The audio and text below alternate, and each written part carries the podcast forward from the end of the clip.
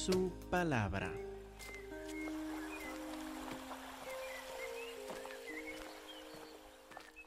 Hermanos, estamos en Gálatas capítulo 4, versículo 21. En Gálatas 4, 21 seguimos nuestro estudio versículo por versículo de esta carta que dice mucho en cuanto a nuestra libertad en el Señor Cristo Jesús.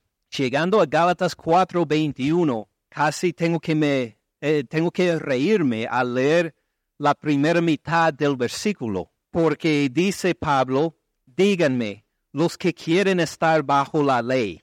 Pablo acaba de describirnos en gran detalle por cuatro capítulos y medio. Nos ha dado una enseñanza clara y detallada, por lo cual nosotros no queremos estar bajo la ley. Nos ha reprendido por cuatro capítulos y medio para decir a los Gálatas que no estén bajo la ley nos ha explicado en gran detalle por qué no queremos estar bajo la ley por cuatro capítulos y medio. Entonces lo que imagino es que cuando la primera vez que leyeron esta carta a los Gálatas en voz alta en sus, en sus reuniones, cuando dijo, díganme los que quieren estar bajo la ley, que nadie se levantó la mano, que nadie dijo, oh, pues, pues, yo quiero estar bajo la ley. Sí, sí, sí, te voy a responder, Pablo. Ya después de cuatro capítulos y medio, creo que todos dijeron, no, Pablo, por favor, no queremos estar bajo la ley, por favor. Si alguien dijera, sí, yo todavía quiero estar bajo la ley, o no puso atención por cuatro capítulos y medio, o pues no estaba presente cuando leyeron los cuatro capítulos y medio, o posiblemente ah, tiene una ignorancia profunda en cuanto a las cosas espirituales y no entiende todavía. Puede ser que no es salvo o lo, que sea la razón, pero debe ser bastante evidente ahora que uno no quiere estar bajo la ley, bajo bajo la esclavitud de la ley mosaica. Pero Pablo quiere enseñarnos unas aplicaciones más. Hay, todavía hay algunas aplicaciones que quiere que los Gálatas y nosotros entendamos. Díganme, los que quieren estar bajo la ley, ¿no han oído la ley? Es que no la han leído, se están comprometiendo con algo que no entiende. ¿Qué sentido tiene? ¿No han escuchado lo que la ley dice? Y luego, versículo 22, empieza a contar la historia en el libro de Génesis de Agar y Sara, la historia que ustedes estudiaron en la escuela dominical, porque está escrito que Abraham tuvo dos hijos, ¿verdad? ¿Cómo se llamaban estos dos hijos principales que nombra? Ismael y Isaac. Sí, tuvo dos hijos. Uno de la esclava. ¿Quién es la esclava? Agar, correcto. El otro de la libre. ¿Quién es la libre? Sara. Entonces, Ismael va con quién? ¿Quién fue su mamá? Agar. E Isaac iba con quién? Va con quién? Sara, correcto. Entonces, pero el de la esclava nació según qué? Según la carne. No fue el hijo prometido por Dios. No fue el hijo del pacto. Él nació según la carne, mas el de la libre, Isaac, nació según qué? Por la promesa, por medio de la promesa, fue por la promesa de Dios el hecho de que él nació y tuvo vida. Esta es una gran diferencia que va a distinguir entre no solo los dos hijos, sino dos clases de personas también. El de la esclava nació según la carne, mas el de la libre por la promesa. Versículo 24, lo cual es una alegoría. Lo cual es una alegoría. ¿Qué es una alegoría? Pues una alegoría es una historia verdadera una, una historia que de veras tuvo lugar, pero cuyas personas o eventos representan otras cosas. En el día cuando, pues, Pablo escribió, por ejemplo. Son, es una historia verdadera. Pablo no dice que esto de Agar y Sara fue una invención. Fue una historia verdadera. Pero estas personas y estos eventos representan otras realidades. Y uno no va a entender esta realidad hasta que alguien como Pablo llegue a revelarlo. Y eso es lo que está por hacer, revelar qué significan estas personas o esta realidad. Es, lo cual es una alegoría, pues estas mujeres son los dos pactos, dos pactos que Dios hizo con Abraham, con Israel. Son representativos estas dos mujeres, los dos pactos. El uno proviene del monte Sinaí. Ahora, ¿cuál fue el pacto que provino del monte Sinaí? Pues fue el pacto con Moisés. Jehová Dios le dio a los israelitas por medio de Moisés le dio los diez mandamientos y todas las demás leyes que se considera parte de la ley mosaica. Entonces, estas mujeres son los dos pactos. El uno proviene del monte Sinaí, el cual da hijos para qué? Para esclavitud. Y ahora, hasta este punto, los que quieren estar bajo la ley en la iglesia de los Gálatas, los falsos maestros, y los judíos habrían estado perfectamente de acuerdo con Pablo. Ellos habrían dicho que, pues muy bien, sí, un pacto proviene del monte Sinaí, está bien, estamos de acuerdo, es el pacto con Moisés, el pacto con que nosotros nos identificamos. Da hijos para esclavitud. Pues sí, somos esclavos de la ley. Ellos, los judíos en ese entonces, veían el ser llamado esclavo de la ley como algo positivo. Decían que sí, la ley viene de Dios, nosotros entonces le obedecemos a Dios, somos esclavos de Dios por la ley. Perfectamente bien, diría cualquier de los falsos maestros, los judíos o los gálatas que quieren estar bajo la ley. Los problemas para ellos empiezan en las últimas tres palabras del versículo. El uno proviene del monte Sinaí, el cual da hijos para esclavitud. Este es quien? Agar. Dirían, no, no, no, no, no, no, no puede ser. Nosotros somos descendientes de Sara. Lo que Pablo les explica es, no, ustedes tal vez hablando de la carne son descendientes de Sara.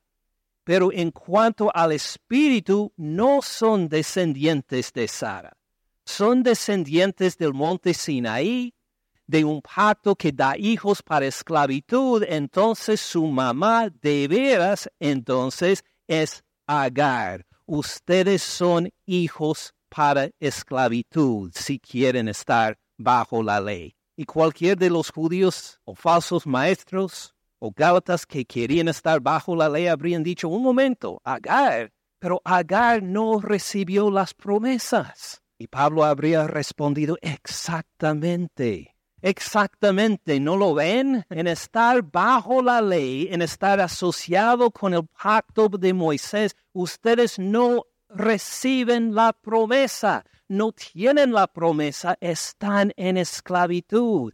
En realidad son hijos de Agar porque Agar es el monte Sinaí en Arabia. ¿De dónde, de qué monte vino el pacto mosaico del monte Sinaí. Agar vino de ahí, vio ahí en esa región. Agar es el monte Sinaí en, Arabia y corresponde a la Jerusalén actual. Acuérdense que la Jerusalén actual, la Jerusalén de la época de Pablo, tenía el templo, tenía todos los sacrificios, tenía muchos escribas que enseñaban la ley mosaica. Estaban promocionando la ley mosaica en todas partes. Esto representa, corresponde a la Jerusalén actual, pues esta, junto con sus hijos, está en qué? Está en esclavitud.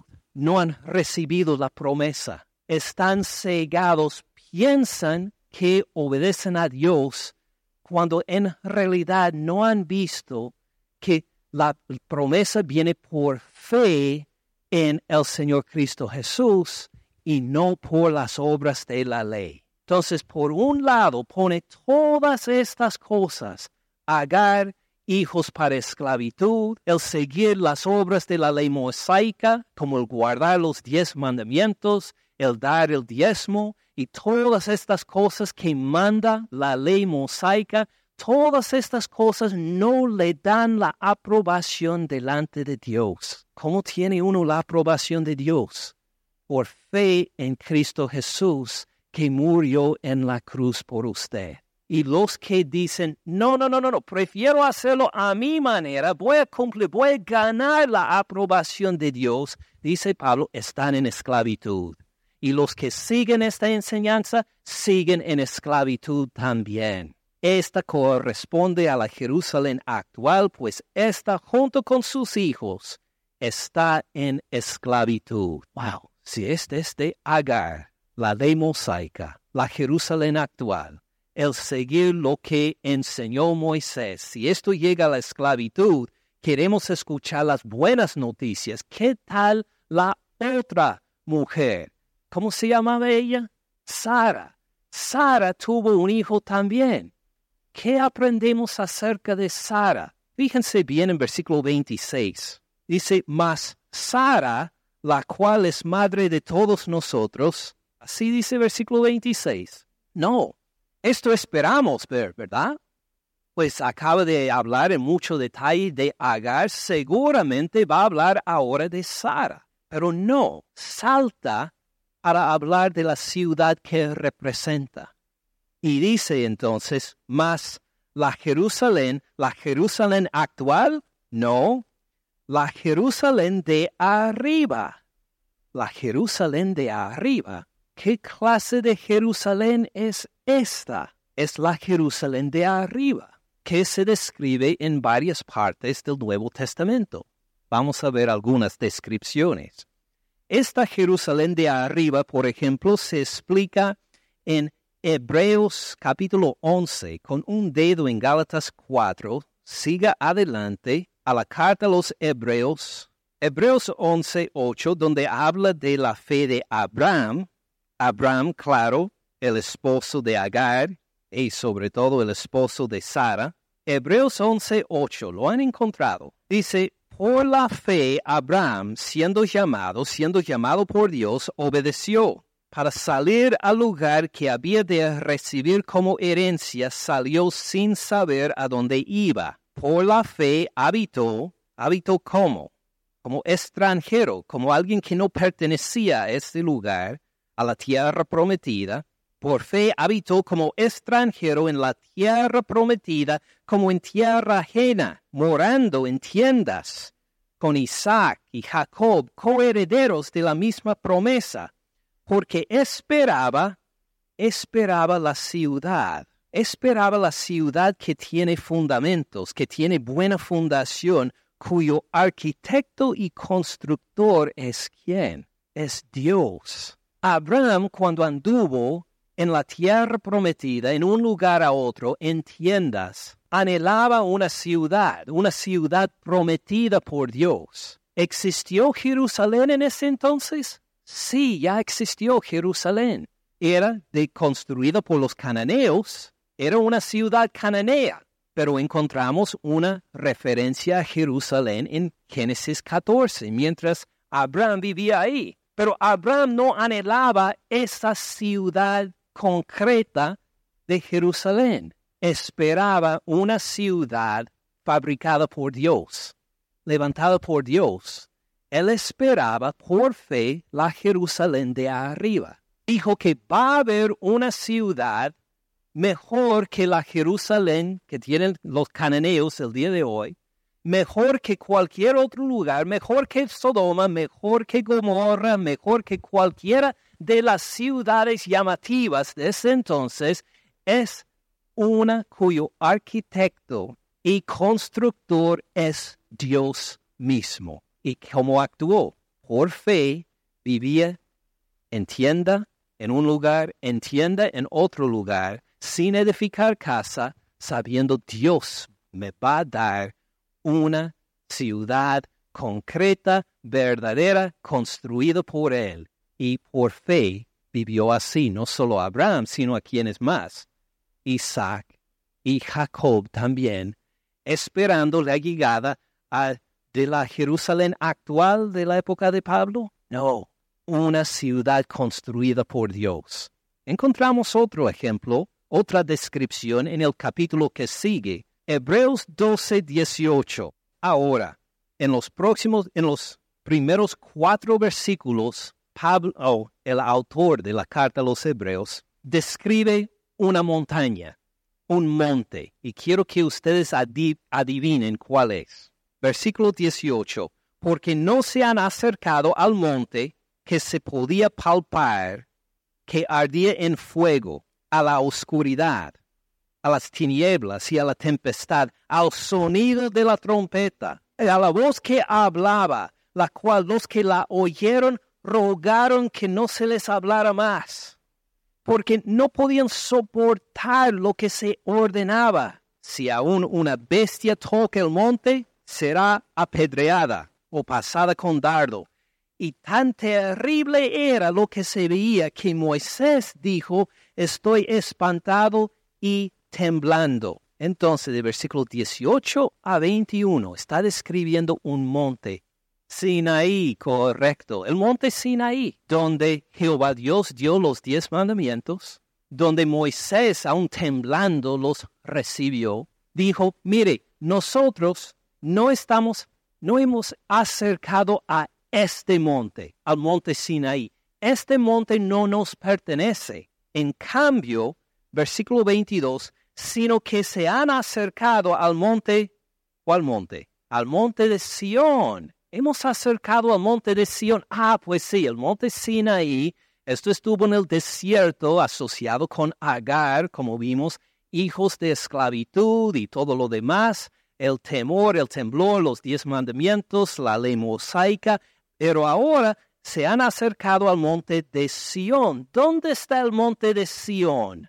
Hablando del monte físico. Si uno quiere ver el monte de Sión hoy, ¿a qué ciudad va? Jerusalén, correcto. Es el monte de Sión, es el monte principal en donde el rey Salomón edificó el templo que tiene este tanta historia en el Antiguo Testamento, el monte de Sión. Se, se han acercado monte, al monte de Sión. Entonces estamos en Jerusalén en versículo 22, ¿verdad? Ah, vamos a seguir leyendo sino que se han acercado al monte de Sión, a la ciudad del Dios vivo. Ah, esto complica las cosas, ¿verdad? La ciudad del Dios vivo, Jerusalén, la terrenal, uh, Jerusalén, la celestial. Oh, no está hablando del monte de Sión en Jerusalén, sino el, en el Jerusalén de arriba, donde mora Dios mismo la Jerusalén, la ciudad que esperaba Abraham, construido por Dios. Esta ciudad en lo alto dice que nosotros no estamos en el monte Sinaí, sabe, ni en el monte de Sión en Jerusalén. Nos hemos acercado a la Jerusalén verdadera, que está en las alturas, a la ciudad del Dios vivo, Jerusalén la celestial a la compañía de muchos millares de ángeles. ¿Quiénes están allá? Muchos millares de ángeles. Si va a Jerusalén hoy, nunca he estado, pero cuando voy algún día, Dios mediante, no espero encontrar muchos millones de ángeles caminando allá por las calles, porque es terrenal. Pero si uno está en la Jerusalén de arriba, la celestial, va a encontrar millones de ángeles alrededor. Jerusalén la celestial, a la compañía de muchos millares de ángeles, a la congregación de los primogénitos que están inscritos en los cielos. Es decir, muchos que ya murieron, pero que en su espíritu están vivos ahí, viviendo, interaccionando en la ciudad de Jerusalén arriba. Eh, a Dios, el juez de todos, al espíritus de los justos hechos perfectos, los espíritus de los que ya murieron, ya hechos perfectos, ah, todavía faltando un cuerpo de la resurrección, pero todavía en cuanto a lo espiritual, hecho perfectos, ¿quién más mora ahí según versículo 24? A Jesús el mediador del nuevo pacto, y a la sangre rociada que habla mejor que la de Abel. Nuestro Señor Cristo Jesús está ahí por su nuevo pacto y con la sangre y por eso nosotros, aunque físicamente no estamos allá, tenemos una ciudadanía en esta Jerusalén de arriba. Nosotros somos parte de esta ciudad. No hemos acercado al monte Sinaí, que era impresionante según la descripción en el Antiguo Testamento. Estamos en el monte de Sión, no de Jerusalén, como Pablo describe en la carta a los Gálatas, la Jerusalén de arriba. Esta es una segunda descripción de esta ciudad que anhelaba, donde anhelaba vivir Abraham, donde nosotros también tenemos lugar por Jesús que derramó su sangre por nosotros en el nuevo pacto en la cruz. Hay otra descripción que quiero que veamos también en el libro de Apocalipsis. En Apocalipsis 21, en Apocalipsis 21, después de tantas evidencias de persecución, de juicio divino, Apocalipsis 21, vamos a ver una pequeña parte de cómo termina todo esto. Apocalipsis 21, versículo 1. Apocalipsis 21, versículo 1. Vi un cielo nuevo y una tierra nueva. Está describiendo la nueva creación después de la segunda venida del Señor Cristo Jesús y la resurrección. Vi un cielo nuevo y una tierra nueva porque el primer cielo y la primera tierra pasaron, ya no existen. El mar ya no existía más. ¿Por qué el mar no existe más? Bueno, el mar es un lugar de mucho desorden y caos, y en la nueva creación no hay desorden, no hay caos. Todo es ordenado. Yo, Juan, vi la santa ciudad, la la nueva Jerusalén, no la Jerusalén terrenal, la nueva, la construida por Dios, cuyo constructor y arquitecto es Dios, la nueva Jerusalén. ¿Qué hizo? Descender del cielo de Dios. Ven que nuestro destino final no es para arriba, es acá en una nueva tierra, en una nueva creación. Esta Jerusalén de arriba va a bajar. Y fíjese cómo lo describe, Juan Vila, yo Juan vi la, la santa ciudad, la nueva Jerusalén, descender del cielo de Dios, dispuesta como una esposa ataviada para su marido. Fue la ciudad más bella que había visto en toda su vida. Una belleza era esta ciudad, digna de ser celebrada aún. Versículo 3, oí una gran voz del cielo que decía, He aquí, miren, el tabernáculo de Dios con los hombres. Él morará con ellos y ellos serán su pueblo. Dios mismo estará con ellos como su Dios. Dios va a convivir con nosotros en esta ciudad física, la nueva Jerusalén que ha descendido de lo alto. Ahí vamos a encontrar no solo la morada con Dios, el poder convivir con Dios, sino si escucha bien el Antiguo Testamento, va a notar que dice, Él morará con ellos, ellos serán su pueblo. Habla del cumplimiento de todas las promesas de Dios en el Antiguo Testamento. Se van a cumplir en esta ciudad. Esta ciudad será el lugar donde vemos el cumplimiento de todas las promesas de Dios y donde convivimos con Él eternamente. Esta es nuestra ciudad. No sé de qué ciudad vinieron todos ustedes.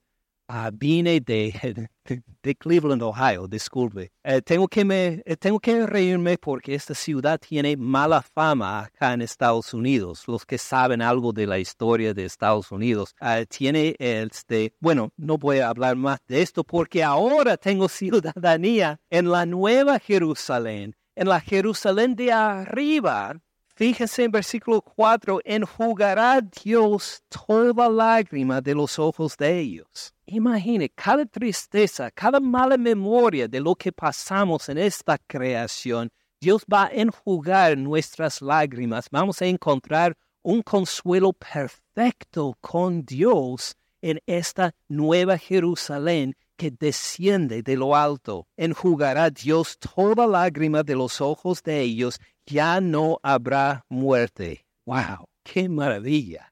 No habrá muerte. ¿Saben que la muerte no es nuestro destino final? No habrá muerte en la nueva Jerusalén. Ni habrá más llanto, ni clamor, ni dolor.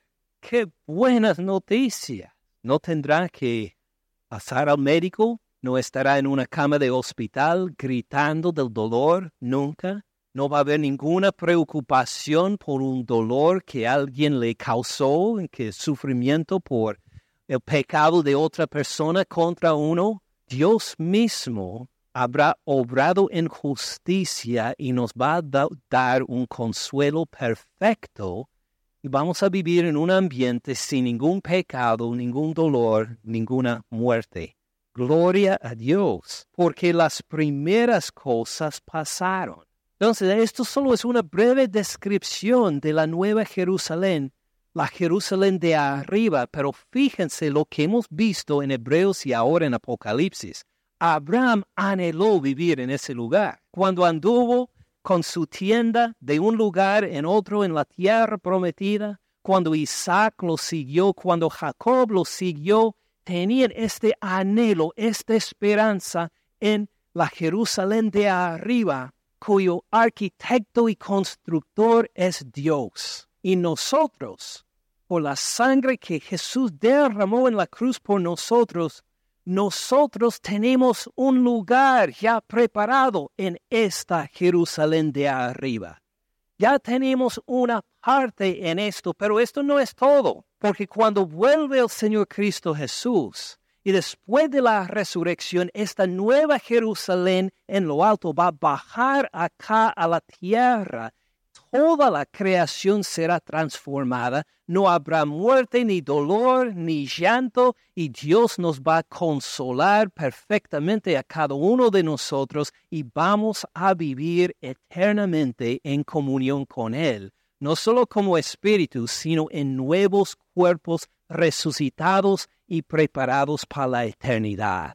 Así es la Jerusalén de arriba. Ahora con esta información podemos volver a Gálatas 4:25. Dice, ¿será madre de todos nosotros? No, ¿qué dice? Es, ahora mismo, es su madre, la Jerusalén de arriba. Si usted tiene fe en Cristo Jesús, tiene una madre, la Jerusalén de arriba. Esta es su madre, ya tiene lugar allá. No tiene que ganarlo, no tiene que ganar este lugar, no tiene que decir, ojalá que alcance ahí ya tiene ese lugar en el Señor Cristo Jesús, la cual es madre de todos nosotros. ¿Está describiendo Roma ahí? ¿Roma es la madre de todos nosotros? No, es la Jerusalén de arriba. Si usted dice que Roma es su madre, por favor lea el libro de Apocalipsis, porque ahí se describe Roma, llamada Babilonia en este libro. Lea todo este libro para decidir si quiere ser parte de Roma o no, la cual es madre de todos nosotros. ¿Quién está hablando cuando dice todos nosotros? Pues el apóstol Pablo. ¿De qué origen es? Pues es judío. ¿A quién está escribiendo? ¿A quiénes está escribiendo esta carta? A los Gálatas, a gentiles, a paganos, a expaganos, a gente que no era del linaje de Abraham, a gente que no tenía lugar en la Jerusalén de arriba, gente que no conocía a Dios, pero que escuchó el Evangelio y creyó. ¿Y qué dice en cuanto a la familia de ellos, la cual es madre de todos nosotros?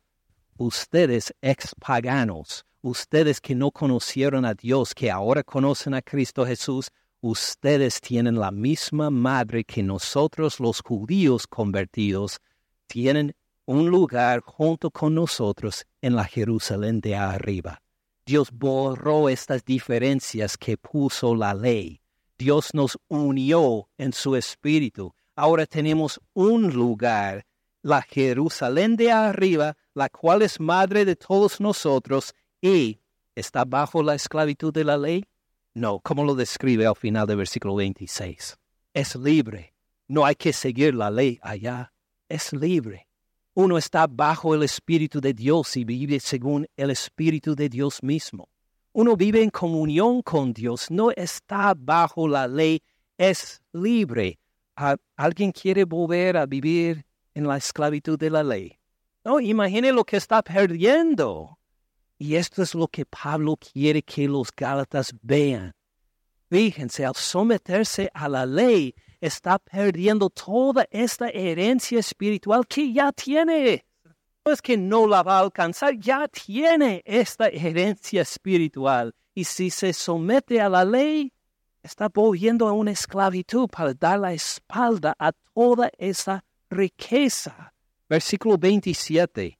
Porque está escrito, ustedes vieron algo, importante de esto en la escuela dominical, por qué Pablo hace referencia a estos versículos. Todo esto está en la lección de escuela dominical. Lo que quiero enfatizar ahora es la reacción que se supone que va a tener por eso según la palabra de Dios. Versículo 27, porque escrito está, regocíjate, oh estéril.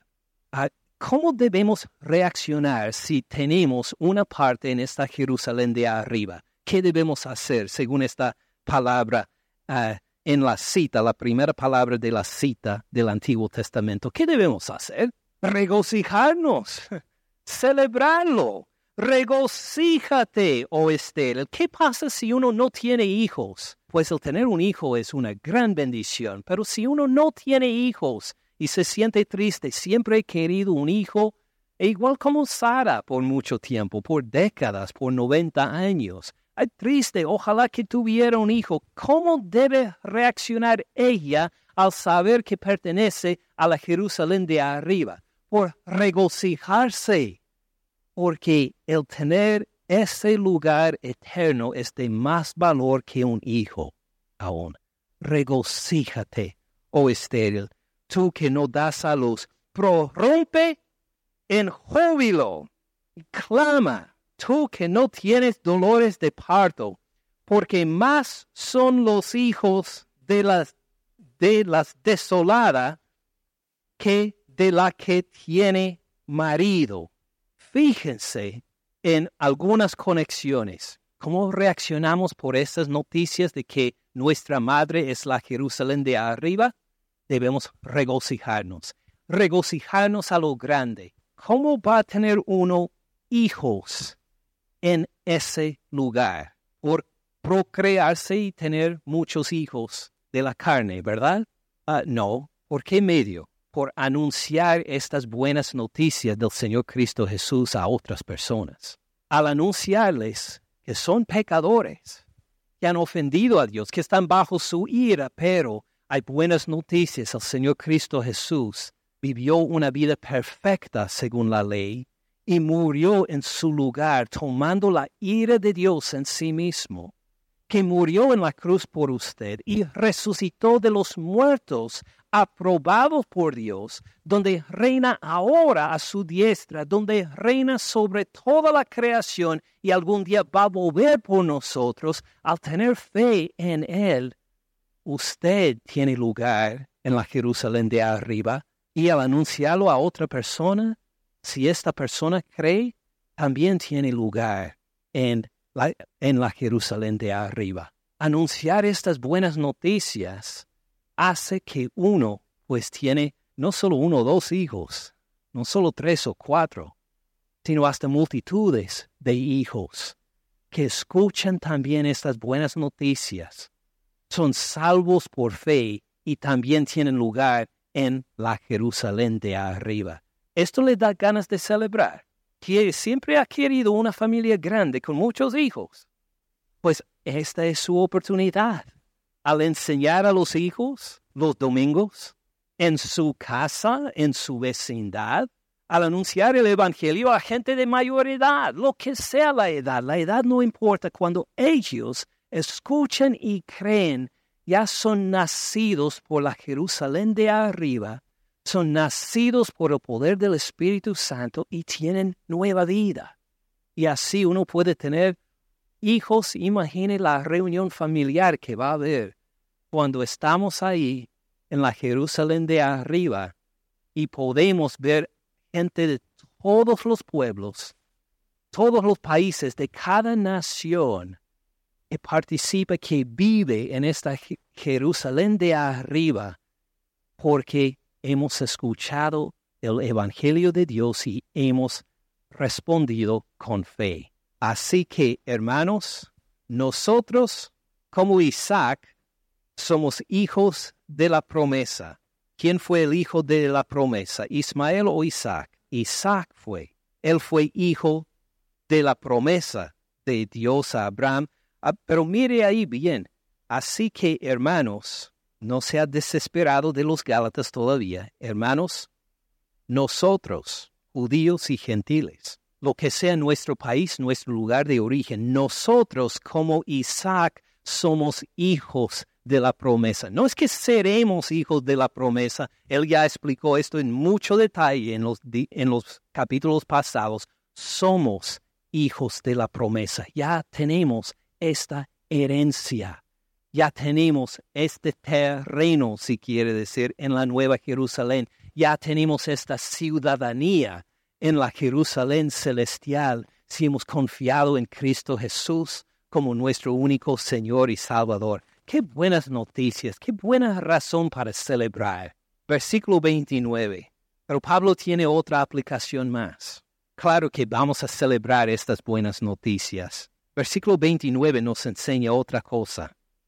Pero ¿cómo entonces el que había nacido según la carne? ¿Quién es el que había, nacido según la carne en la historia de arriba? ¿Quién fue? Ismael, el hijo de Agar como entonces el que había nacido según la carne perseguía, molestaba, humillaba al que había nacido según el Espíritu. ¿Quién es el que había nacido según el Espíritu, según la historia arriba?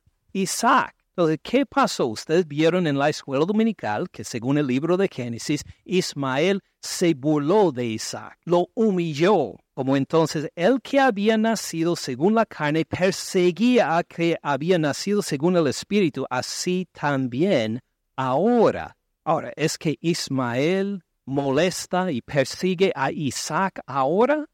No, no, no, ellos murieron hace, hace muchos siglos. ¿A quién hace referencia? Fíjense otra vez cómo describe a Ismael. Ha nacido según la carne. Ah, como los de Agar, del monte Sinaí, de la Jerusalén actual, de los que quieren esclavizarle a la ley, los que están en la carne, ¿qué hacen a los que han nacido al Espíritu? ¿Quiénes somos los que hemos nacido según el Espíritu? Versículo 28. Otra vez, hermanos, nosotros, los que tenemos fe en Cristo Jesús, como Isaac, somos hijos de la promesa. ¿Qué está pasando? Los que están en la carne, los que están en la esclavitud de la ley, ¿qué hacen a nosotros? Nos persiguen, nos molestan, nos humillan. Eh, ¿Qué evidencia hay de esto? Pues miren otra vez con un dedo en Gálatas 4, 29 Miren otra vez capítulo 1, versículo 6. Estoy maravillado de que tan pronto se han alejado, no solo han alejado del Evangelio, sino del que les llamó. Por la gracia de Cristo se han alejado de Dios. ¿Para seguir qué? Para seguir un Evangelio diferente. Ah, no que haya otro, no hay otro Evangelio, solo hay uno, sino que algunos, algunos hacen qué? hay algunos que los perturban y quieren pervertir el Evangelio de Cristo. Dijo Pablo al principio, hay algunos en la iglesia de los Gálatas que están enseñando falsamente la ley, que están molestando a los cristianos, que están haciendo sacudir la fe segura que tenía, que los hacen sentir mal presentando como un evangelio algo que no es.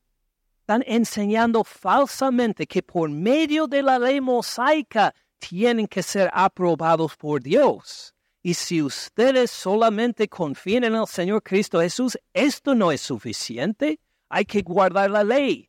Hay que dar todas las cosas que dice la ley mosaica para ser aprobados por Dios. Entonces, hermanos, pues manos a la obra trabajen duro para alcanzar la aprobación de Dios. Y así en estos falsos maestros, según Pablo, perturbaron, molestaron, humillaron a los Gálatas, los hacían sentir incómodos porque dijeron, pues pensamos que estábamos bien en Cristo y ahora sabemos que Cristo no es suficiente. Dice Pablo ahora en Gálatas 4, versículo 29, ¿ves?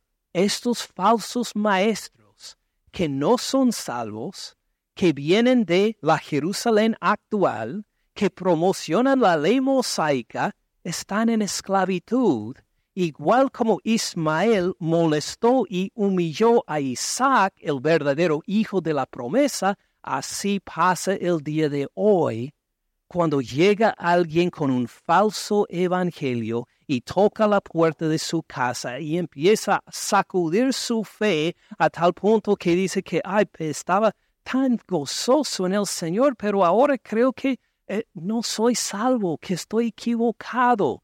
Dice Pablo, sí, exactamente lo mismo pasó con Ismael e Isaac, y ustedes los Gálatas lo están viviendo hoy. ¿Qué hay que hacer entonces? Versículo 29. Ah, digo versículo 30. Mas, ¿qué dice la Escritura? ¿Qué tiene que hacer uno en esta situación? Echa fuera a la esclava y a su hijo, siguiendo lo que dice el libro de Génesis. Cuando esto pasó, cuando Ismael molestaba a Isaac, dijo Sara, Abraham echa a este esclavo y su hijo de nuestra tienda, porque este no es el hijo de la promesa. Por la protección del hijo de la promesa, echa al esclavo y su hijo de la casa. Y le pesó mucho a Abraham. Oh, pues le parecía cruel. ¿Qué le dijo Dios? Ahí lo repite. Dios entonces dijo, echa fuera al esclavo y su hijo, porque no heredará el hijo de la esclava con el hijo de la libre. De igual forma, lo que le manda a los Gálatas y a nosotros también, cuando alguien llega con un evangelio falso, no lo reciben en casa. No dicen, sí, sí, sí, sí, gracias por esta, literatura que viene de la boca del infierno. No, pues sí, pasa a mi casa si quieres. Sí, solo para hablarme diez minutos. sí, claro que sí. Échalos fuera. Así mandó Dios a Abraham. No dijo, pues Abraham, si te parece bien, si le llega a ser una molestia, échalo. Dios dijo directamente, échalos fuera de la casa. Echa al esclavo y su hijo de ahí. Ahora, si Abraham dijera, no los voy a echar, estaría en obediencia o desobediencia a Dios. Desobediencia. Así mandó Dios a Abraham. Échalos fuera. Así manda a los Gálatas y a nosotros. Si hay alguien que enseña una doctrina falsa, échalo de la casa. No tiene lugar ahí porque usted es hijo de la promesa. Ya tiene lugar en la Jerusalén de arriba no permita que esta persona quita su vista del Señor Cristo Jesús para ponerla en las cosas de la tierra que nunca le dieron el Espíritu Santo y lugar en la presencia de Dios. Si alguien llega para decir, mire, tienes que guardar el día de reposo, si no, no eres aprobado por Dios, tiene que circuncidarse, tiene que asistir esto, tiene que hacer el otro, tiene que... Échalo, échalo de la casa y su literatura de la casa, porque la salvación viene por el Evangelio que ha escuchado muchas veces por fe en el Señor Cristo Jesús, nuestro único, exclusivo y suficiente mediador. Versículo 31, de manera, hermanos, que no somos hijos de la esclava, sino de la libre, de la Jerusalén de arriba, ya tenemos esta relación segura con Dios. No permita que nadie llegue para sacudir su fe en Cristo Jesús, para decir Cristo no es suficiente. Es una mentira, échalo. Entonces, echa esta mentira de su casa, de su mente, de su hogar. Gracias por escuchar al pastor Ken en este mensaje. Para más recursos, Visite caminandoensupalabra.org.